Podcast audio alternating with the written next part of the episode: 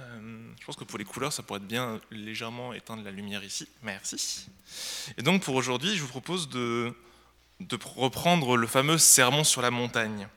Donc il se trouve dans Matthieu 5, 6 et 7. Alors je vous rassure, je ne vais pas tout lire, euh, ce serait un peu long. Euh, et j'ai essayé de faire aussi quelques parallèles avec ce qu'on trouve dans l'Exode. Je vous en dirai un peu plus après. Mais il y a surtout un point central de ce message, qui est le, le verset 17 du chapitre 5, où Jésus dit Ne croyez pas que je suis venu pour abolir la loi ou les prophètes, je suis non venu pour abolir, mais pour accomplir. Et c'est à ce moment-là que Jésus propose quelques, comment dire, quelques propos inattendus, surtout pour l'époque. On attendait un Messie guerrier, un Messie libérateur, quelqu'un qui, qui vienne sauver le peuple, le peuple de Dieu qui était sous l'oppression romaine. Et c'est là où Jésus se révèle comme étant un, un sauveur qui apporte la paix et la douceur. Pour commencer déjà, pour commencer, je vais tester la zapette.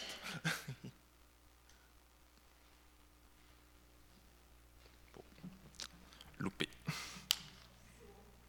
C'est bon Ok, bon. Je ne sais pas si c'est moi ou c'est Pierre-André qui l'a fait. C'est moi qui l'ai fait Ok, parfait. Désolé pour le petit contretemps technique. Donc, euh, déjà, ce que je vous propose, c'est de regarder un peu le, le, parallèle que Matthieu utilise un peu dans la démarche où il écrit. Et on se rend compte déjà qu'il y a un petit parallèle entre ce qu'ont vécu les Hébreux dans Exode et ce que Jésus a vécu dans les premiers moments de, de son ministère.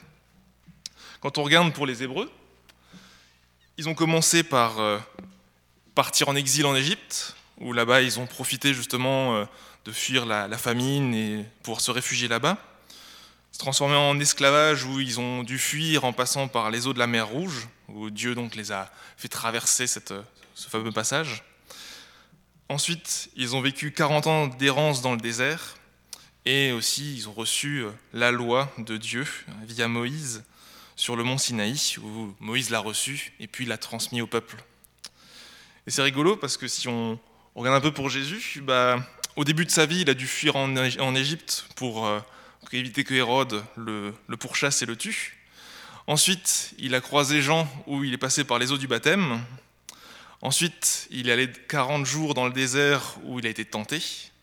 Et enfin, il se retrouve sur une montagne, un peu son mont Sinaï, où il fait le fameux serment sur la montagne.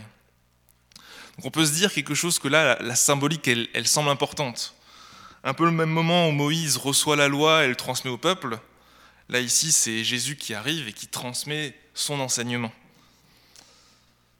Donc à ce moment-là, comme je vous avais dit, on attend un, Messie un peu libérateur, et c'est là où il va commencer, et je vous propose de commencer au Matthieu 5, les, chapitres, euh, les versets 13 à 16. Vous êtes le sel de la terre. Mais si le sel perd sa saveur, avec quoi la rendra-t-on? Il ne sert plus qu'à être jeté dehors et piétiné par les hommes. Vous êtes la lumière du monde. Une ville située sur une montagne ne peut pas être cachée. Et on n'allume pas non plus une lampe pour la mettre sous un seau, mais on la met sur son support, et elle éclaire tous ceux qui sont dans la maison que de la même manière, votre lumière brille devant les hommes, afin qu'ils voient votre belle manière d'agir, et ainsi, euh, et qu'ainsi ils célèbrent la gloire de votre Père céleste. Ce, passage-là, souvent, il est préfixé en, parlant de témoins. Et en effet, bah, Jésus pose le, ton de son message ici. Si je reprends une autre version, que de la même, euh, pardon, c'est même, excusez-moi, que de la même manière, votre lumière brille devant les hommes, afin qu'ils voient votre belle manière d'agir et qu'ainsi ils célèbrent la gloire de votre Père céleste. L'objectif ici, pour les disciples qui entendent ce message, c'est de voir finalement que par leur bonne manière d'agir, ils vont être les témoins directs de Dieu.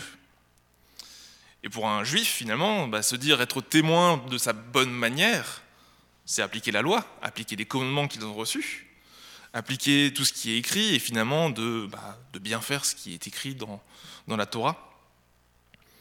Mais ce qu'on sait aussi, c'est que cette loi, elle, est complexe. Il n'y a qu'une élite de la population qui la maîtrise. Il n'y a que les spécialistes de la loi qui savent vraiment chacun des points qui sont euh, à traiter, à respecter.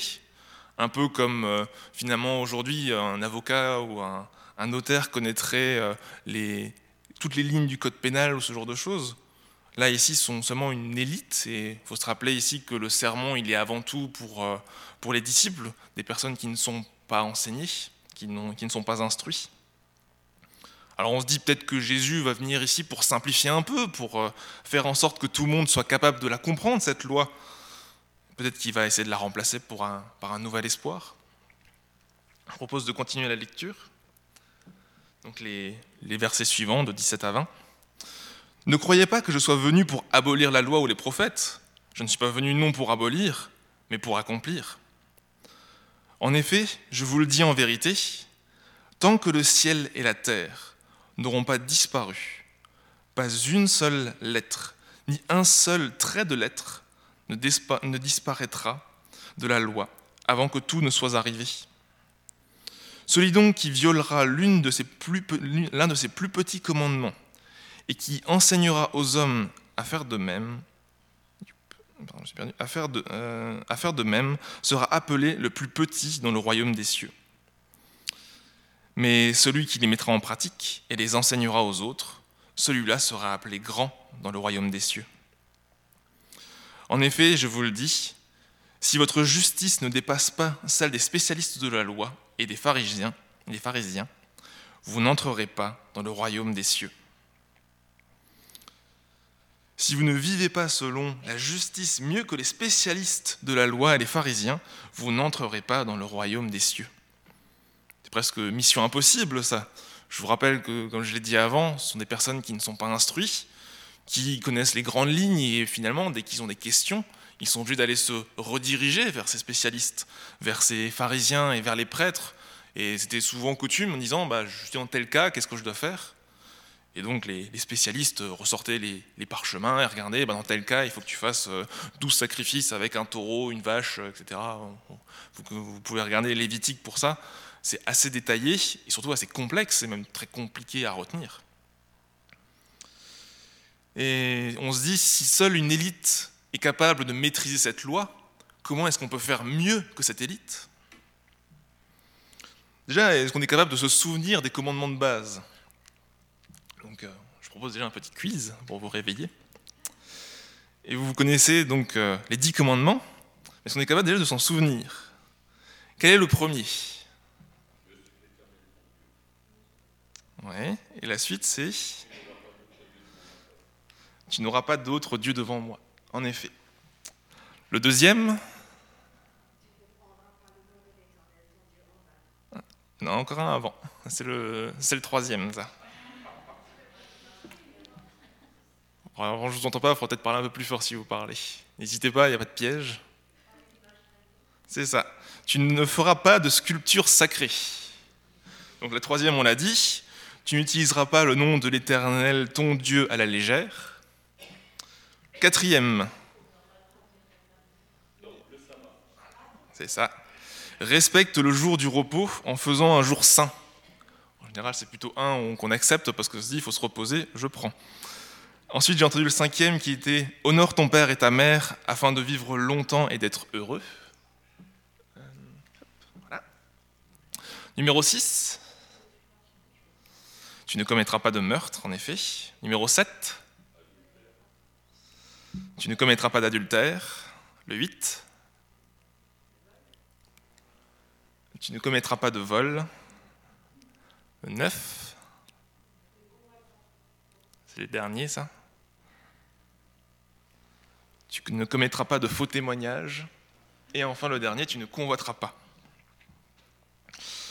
Ça, ce sont donc les dix commandements que Dieu a donnés à Moïse, puis qu'il a transmis au peuple. Vous retrouverez ça dans Exode 20 et dans Deutéronome 5.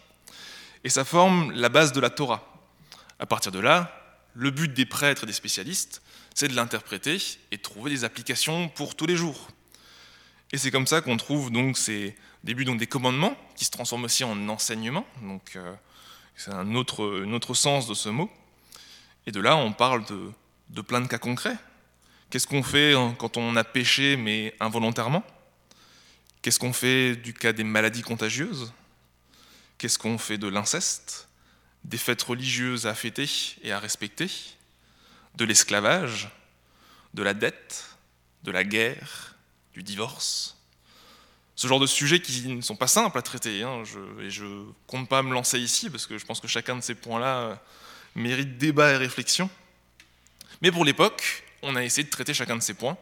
Et chacun de ces points dans les premiers livres lévitiques et autres, sont détaillés, et on trouve qu'est-ce qu'il faut faire, et si on a péché, comment il faut se repentir.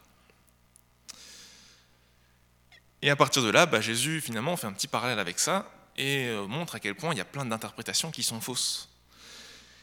Et il se lance dans la suite, donc les chapitres à partir du, chapitre 5, verset 20, jusqu'à la fin du chapitre 7, à une longue énumération où il prend des interprétations de la loi qui sont faites et comment est-ce qu'il propose d'aller plus loin ou de les corriger. Alors, le compte-rendu qui est fait n'est pas exhaustif. On en déduit donc qu'il y a plein d'autres points qui ont été traités, mais un peu comme dans un cours magistral, Mathieu n'a pas eu le temps de tout noter. Moi, de mon côté, j'ai réussi à noter 17 points. Alors, j'ai essayé de les faire, mais ne vous inquiétez pas, je ne vais pas rentrer en détail, je vais juste les lister pour voyez un peu les thèmes qui ont été traités. Alors déjà, un premier point, c'est la, nouvelle version de la loi, on va dire, ou du moins l'explicitation de la loi par Jésus. Il va parler du fait qu'on dit de ne pas commettre de meurtre, mais il lui propose d'aller plus loin. Ne te mets pas en colère sans raison, et cherche plutôt la réconciliation plutôt que la vengeance.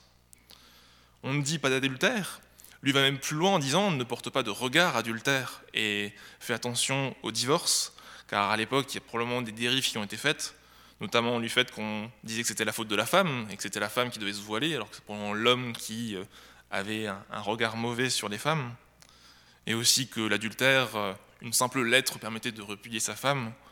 C'est un peu comme euh, retourner au magasin et dire qu'on voulait faire un échange. Bon, c'est un petit peu détourner la loi. On parle aussi de ne pas jurer, de ne pas utiliser le nom de Dieu en vain. Et il arrivait un peu fréquemment de se dire à la place de, jurer sur Dieu, on va jurer sur la terre, sur le ciel, sur les océans, sur sa maman, ce genre de choses. Et lui plutôt rappelle de ne pas jurer du tout, plutôt d'être franc, de dire oui quand c'est oui ou non quand c'est non. On parle aussi de œil pour œil, dent pour dent, quelque chose à ne pas faire, plutôt de ne pas, de ne pas répliquer. On va parler d'aimer son prochain, mais lui va plus loin en proposant d'aimer son ennemi. je vais un peu avancer parce que sinon on va être encore demain. Voilà. Parmi les autres points, on va parler aussi du fait qu'il euh, y a des prières dans lesquelles on se dit bah, Dieu va forcément nous répondre, alors on va insister et insister. Et lui va nous dire bah non, parfois il faut aussi être conscient que Dieu ne veut pas certaines de nos prières et veut autre chose pour nous. Il dénonce aussi la religion de paraître, là où on va faire de grandes prières, où on va faire des dons devant toute la population pour se faire voir, là où lui propose plutôt de faire ça en secret. On parle aussi des dérives euh, des biens matériels, là où on parle bah, finalement le peuple habite dans le pays du lait et du miel, donc on peut s'attendre à ce que euh, y ait des petites dérives où les gens se disent bah, si on a des richesses, autant les accumuler. Là où Jésus rappelle plutôt de ne pas se concentrer sur ses richesses, mais les richesses célestes. Bien entendu, cet amas de richesses, ça amène la peur du lendemain. Donc lui, il rappelle que les oiseaux n'ont pas besoin d'amasser, ils vivent très bien et sont gardés par Dieu. On a aussi les relations humaines, là où euh, on a tendance un peu à regarder les autres, à les critiquer, à dénoncer les fautes, et où lui il rappelle plutôt de se concentrer d'abord sur euh, ses propres fautes à soi avant de critiquer l'autre, critiquer l'autre qui est tellement simple. On parle aussi de l'orgueil, du fait de quand on en a, besoin, il est souvent difficile d'appeler à l'aide ou d'appeler les autres, et souvent on va se conforter dans ses propres forces, alors que parfois il faut juste reconnaître ses faiblesses. Ou euh, le fait de penser d'abord à soi, en disant une fois que j'aurai tout ce qu'il me faut, je pourrai penser aux autres. Et lui renverse la situation en disant pensez d'abord aux autres et faites aux autres ce que vous aimeriez qu'ils vous fassent. Et comme ça, une fois que les autres seront satisfaits, ils penseront à vous. Et enfin, il y a toute la partie sur l'accès au royaume de Dieu, où on dit que la loi est trop compliquée à, appliquer, et parfois on a envie de la simplifier, garder que les commandements qui nous intéressent là où lui propose de rentrer par la porte étroite. le fait de faire attention aux faux prophètes, de ne pas écouter les spécialistes de la loi qui euh, dictent de leur côté, mais n'appliquent pas ce qu'ils euh, qu dictent ou de ce qu'ils proposent. Euh, j'en ai encore deux, après ça, je, résumerai un petit peu, vous inquiétez pas, je sais que ça fait 13 énumérations, mais finalement, c'est ce que Jésus fait dans, dans ce passage. Euh, il parle aussi de la parole sans les actes, le fait de dire Seigneur, Seigneur, regarde ce que je fais, ou faites ceci, et ne pas appliquer euh, ce que nous disons. Et euh, Jésus qui dit que ces personnes-là, il ne les reconnaîtra pas lorsque, lorsque le moment du royaume arrivera. Et enfin, terminer sur baser sa vie sur un seul meuble, sur des traditions et pas sur la parole, et plutôt de baser sa maison sur un roc. Beaucoup d'images finalement qu'on connaît, beaucoup de, paroles qu'on a entendues. Et si je fais le point sur tous ces passages, si je remets dans l'ordre de son sermon, D'abord, Jésus nous demande d'être ses témoins. Ensuite, il dit qu'il vient pour accomplir la loi et que cette loi reste valable. Pour cela, il dit de vivre la justice mieux que les spécialistes de la loi. Et enfin, il corrige tout un tas d'interprétations de la loi qui ont été faussées par des traditions, par des écrits, par des personnes qui étaient pendant l'année dans les bouquins pour voir qu'est-ce que Dieu veut, mais en oubliant probablement quelque chose. Et ce quelque chose, on le retrouve un peu dans son ministère. Jésus va se baser sur ça, et petit à petit, il va faire des miracles, va enseigner des personnes. Et euh, au bout d'un moment, un spécialiste va lui demander, d'accord, mais si tout ça c'est faux, qu'est-ce qu'il faut faire? C'est quoi le plus grand commandement? Et Jésus va lui répondre en Matthieu 22, Jésus lui répondit, Tu aimeras le Seigneur ton Dieu de tout ton cœur, de toute ton âme, de toute ta pensée. C'est le premier commandement et le plus grand. Et voici le deuxième qui lui est semblable. Tu aimeras ton prochain comme toi-même. De ces deux commandements dépendent toute la loi et les prophètes.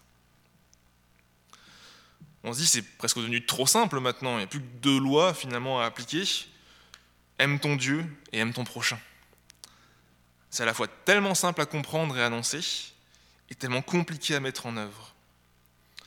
Et si on reprend finalement cette liste que je vous ai fait avant, qui faisait très énumération, ben on s'est dit dans la plupart de ces fausses interprétations, ben il manquait l'amour. Il manquait l'amour de Dieu, il manquait l'amour de son prochain. Et plein de dérives de ces interprètes de la loi ont juste été basées sur le fait qu'on a oublié de mettre l'amour au milieu. Et ça amène à, plein d'autres dérives bien plus graves. Le fait qu'on crachait sur les lépreux parce qu'ils euh, n'étaient pas cloîtrés dans l'endroit qu'on avait réservé pour eux. Le fait qu'on commençait par lapider les femmes adultères avant de se poser la question quel était le problème dans leur couple. Ce genre de dérive qui finalement exclut totalement l'amour et se rabat un carcan de règles compliquées à comprendre que seule une élite gardée dans leur coin, dictée du haut de leur tour, et que euh, peut-être eux n'appliquaient même pas. Finalement, ici, Jésus vient, et il vient pour accomplir, et cet accomplissement, c'est remettre l'amour au centre de cette loi. Ce n'est pas dire la loi n'est plus valable, c'est juste essayer de l'appliquer avec amour. Et tout ça, ça remet un peu en cause bah, le fait que certaines de nos émotions euh, nous poussent à l'agressivité, à l'égoïsme, à la cupidité, à l'égocentrisme, à l'orgueil ou à la vanité. Si donc je, résume un peu, le sermon sur la montagne, c'est une grosse remise en question de nos traditions, de nos habitudes et de notre logique. Plein de ces points que les juifs avaient, et maintenant on se posait la question, bah d'accord, tout ça, je me suis peut-être trompé en le comprenant, maintenant comment est-ce que je fais pour mettre l'amour au centre? Et c'est là où j'ai peut-être un peu l'impression que ma, ma prédication est presque un sens de pas fini, parce que finalement c'est une question ouverte qui est très compliqué à répondre. Comment est-ce que je fais au quotidien pour appliquer l'amour, pour voir qu'est-ce que je dois faire pour mon prochain, pour mon entourage, pour ceux que je ne connais pas? Est-ce que dans chacun de mes actes, est-ce que je pense à Dieu? Est-ce que ce que je fais, Dieu serait content de moi si je le fais? Est-ce que je le déshonore si je, le fais ou si je ne le fais pas? Autant de, de points compliqués. Et je me dis que les disciples avaient une chance inouïe. Ils ont passé euh, des mois, des semaines avec, euh, avec Jésus. Ils ont pu voir, le voir à l'œuvre, faire des miracles, faire des, parler, proposer des enseignements, et même aller jusqu'à mourir pour nous sur une croix pour attester de son témoignage. Et c'est quelque chose où nous, on a probablement beaucoup à travailler, je pense moi le premier. Et il y a plein de questions ouvertes qui en découlent à partir de là. C'est, on peut se poser la question comment est-ce que je gère ma soif de justice ou la colère qui peut monter quand je suis face à quelque chose que je ne trouve pas juste? Dans quel domaine est-ce que je pense à moi d'abord et où j'ai envie de penser bah, d'abord je vais satisfaire mes propres besoins puis je penserai à l'autre, là où Dieu demande de faire l'inverse Quand est-ce que mes opinions parfois sont mal placées? Notamment, bah, je pense que j'ai envie de me, pas trop envie de me lancer là-dedans, mais quand on parle de politique, forcément, parfois, ça crée des tensions. Et euh, le fait parfois de mettre ses idées d'abord, ça peut parfois braquer une personne. Est-ce que on est aussi conscient parfois qu'on se met d'abord nos propres besoins d'abord et que peut-être on va demander à Dieu de répondre à nos besoins et on se trouve dans la, la fausse situation où on pense que c'est Dieu qui me sert alors que c'est l'inverse, c'est nous qui devons servir Dieu. Et peut-être à la fin aussi, euh, cette euh, religion parfois un peu de paraître aussi que les juifs avaient déjà, qui euh, pose un peu le problème de on a envie de se montrer bon chrétien, de montrer qu'on n'a pas de défaut, là où parfois il faut être capable d'appeler à l'aide. C'est plein de points, de questions ouvertes qui sont compliquées à résoudre et qui se posent juste finalement la question comment est-ce qu'on fait pour y répondre avec amour et pour ça, bah, je vous inviterai peut-être à relire ces, chapitres-là, de Matthieu 5 à Matthieu 7, qui posent plein de questions, qui remet beaucoup en question ce qu'on sait, ce que l'on croit, nos habitudes et nos traditions, et qui nous permettent aussi de mettre, euh, nous mettre devant nous nos propres défauts. Si j'avance sur ma, ma conclusion, si je résume, Jésus a besoin de nous pour être ses témoins. Pour témoigner, il faut vivre sa loi. Et pour sa loi, Jésus met l'accent sur le point le plus important, l'amour. Et euh, cet accent sur l'amour nous pousse à, la remise en question. Est-ce que j'honore ou est-ce que j'offense Dieu dans mes actions? Est-ce que j'aide ou est-ce que j'offense quelqu'un? Et c'est pas forcément très simple aussi, parce que forcément, ça nous, nous pousse à l'action, ça nous pousse à, à, bouger un peu, à, et en même temps, on se dit c'est compliqué à mettre en place. Et c'est pour ça que j'ai zappé le meilleur passage de, ce, de, ce, de, de, ces trois chapitres, qui se trouve tout au début, qui s'appelle les béatitudes, les heureux, celui qui, on connaît probablement. Euh, et c'est une formule de, l'Ancien Testament qui est assez connue. Le heureux celui, ça traduit un peu celui qui est approuvé par Dieu, les actions par lesquelles celui qui fait ceci, Dieu est d'accord avec lui. Et c'est quelque chose qui peut être un peu rude à lire au premier, premier abord, mais quand on lit avec attention, on voit qu'il est plein de promesses. Et je vous propose de terminer ma, prédication par, euh, par la lecture de, de, ces béatitudes que vous retrouverez dans Matthieu 5, les versets 3 à 12. Heureux celui qui reconnaissent, euh, heureux ceux qui reconnaissent leur pauvreté, leur pauvreté spirituelle, car le royaume des cieux leur appartient. Heureux celui qui pleure, car ils seront consolés. Heureux ceux qui sont doux, car ils hériteront de la terre. Heureux ceux qui ont faim et soif de justice, car ils seront rassasiés. Heureux ceux qui font preuve de bonté, car on aura de la bonté pour eux. Heureux ceux qui ont le cœur pur, car ils verront Dieu. Heureux ceux qui procurent la paix, car ils seront appelés fils de Dieu. Heureux ceux qui sont persécutés pour la justice, car le royaume des cieux leur appartient. Heureux serez-vous lorsqu'on vous insultera, qu'on vous persécutera et qu'on dira faussement de vous toutes sortes de mal à cause de moi. Réjouissez-vous et soyez dans l'allégresse, parce que votre récompense sera grande au ciel. En effet, c'est ainsi qu'on a persécuté les prophètes qui vous ont précédés.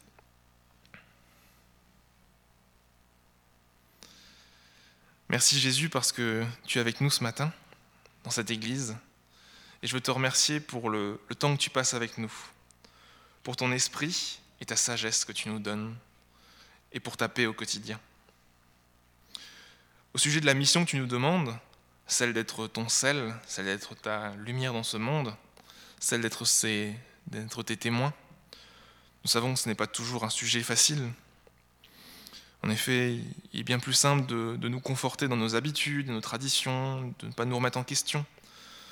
Parfois, il est plus tentant de penser d'abord à, nous, de faire exploser notre colère quand on n'est pas content, de laisser libre cours à nos mots quand on a besoin de justice.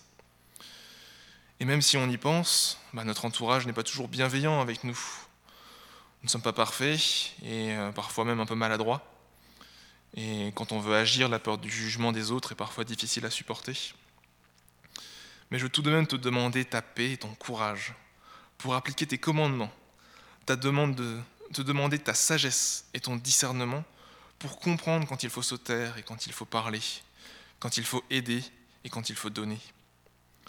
Je te remercie dès maintenant, car tu seras avec nous, dans la joie comme dans l'épreuve, et qu'en suivant ton pas, tes promesses se réaliseront.